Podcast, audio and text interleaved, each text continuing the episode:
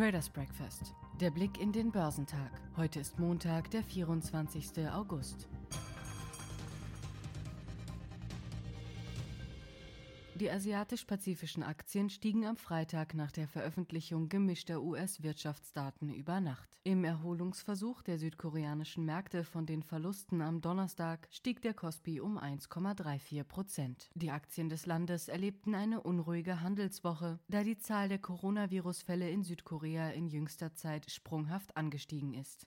Festlandchinesische Aktien waren an diesem Tag höher. Der Shanghai Composite stieg um 0,5 Prozent, während der Shenzhen Component um 1,179 Prozent zulegte. Der Hongkonger Hang Seng Index stieg um 1,3 Prozent. In Japan stieg der Nikkei um 0,17 Prozent. Der Topix legte um 0,3 Prozent zu. Unterdessen verloren die Aktien des in Hongkong notierten Unternehmens Alibaba am Freitag 0,86 Prozent.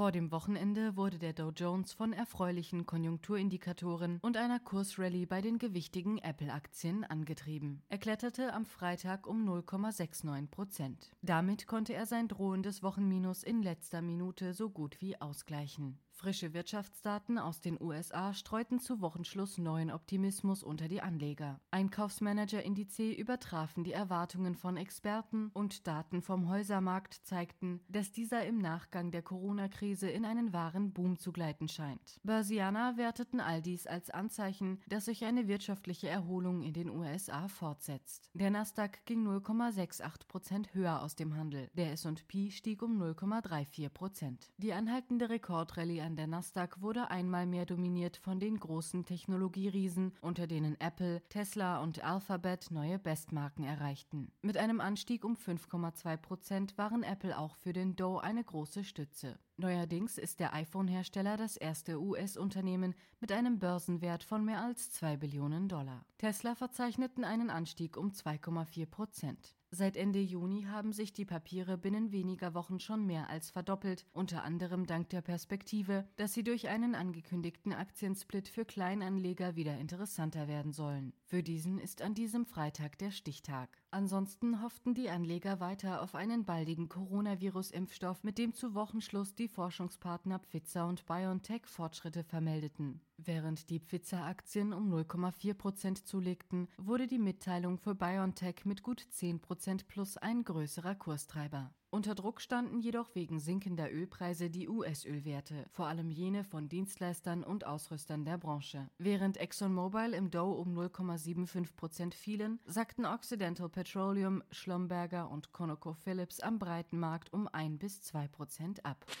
Die europäischen Börsen haben am Freitag nach schwankendem Verlauf mit Verlusten geschlossen. Der Eurostox sank am Ende um 0,43 Prozent. Im Wochenverlauf hat er damit 1,4 Prozent verloren. Der französische CAC fiel um 0,30 Prozent. Der Londoner FTSI gab um 0,19 Prozent nach. In der Eurozone war der vielbeachtete Einkaufsmanager-Index des Instituts Market im August überraschend und deutlich gefallen. In den Vereinigten Staaten dagegen wusste der entsprechende Index positiv zu überraschen. Laut Analyst David Madden vom Broker CMC Markets befürchten Börsianer nun, dass sich die Erholung der Wirtschaft in der Eurozone abkühlt. Auf Unternehmensseite wagten sich die Anleger am Freitag wieder zurück in die Tourismuswerte, die durch die Corona-Pandemie arg in Bedrängnis geraten waren. Davon profitieren profitierten diverse Fluggesellschaften, aber auch der Buchungssoftwareanbieter Amadeus IT, der mit einem Anstieg um 1,4 Prozent zum Spitzenreiter im Eurostox wurde. In Paris setzten sich die Anteile des Hotelkonzerns Accor mit einem Anstieg um gut 4 Prozent an die Spitze des CAC. Papiere des Reisekonzerns TUI erholten sich in London um fast 5 Prozent. Auf den Reisesektor folgten im Sektorenranking mit größerem Abstand die Bauwerte mit einem Anstieg um 0,6 Prozent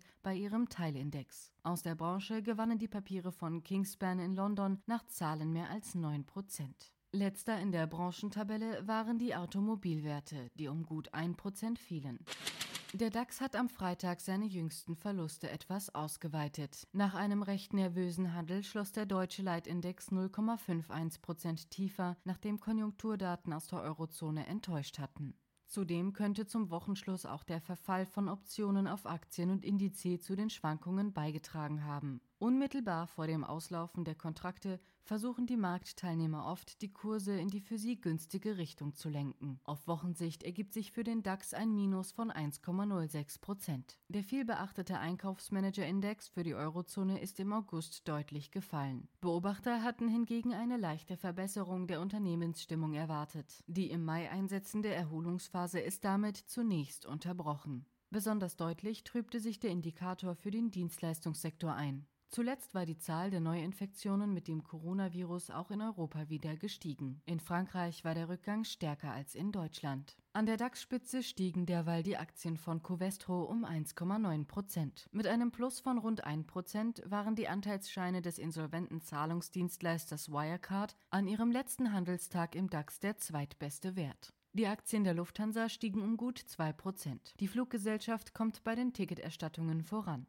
Die Papiere von Dermafarm sackten als Schlusslicht um 6,8 Prozent ab. Die Halbjahreszahlen des Arzneiunternehmens waren schwächer als erwartet ausgefallen und auch die Jahresziele nicht so deutlich wie erwartet angehoben worden. Ab heute im DAX sind Delivery Hero. Der Euro geriet angesichts der schwachen Konjunkturdaten deutlich unter Druck. Die Europäische Zentralbank setzte den Referenzkurs auf 1,1769 US-Dollar fest. Der Dollar kostete damit 0,8497 Euro.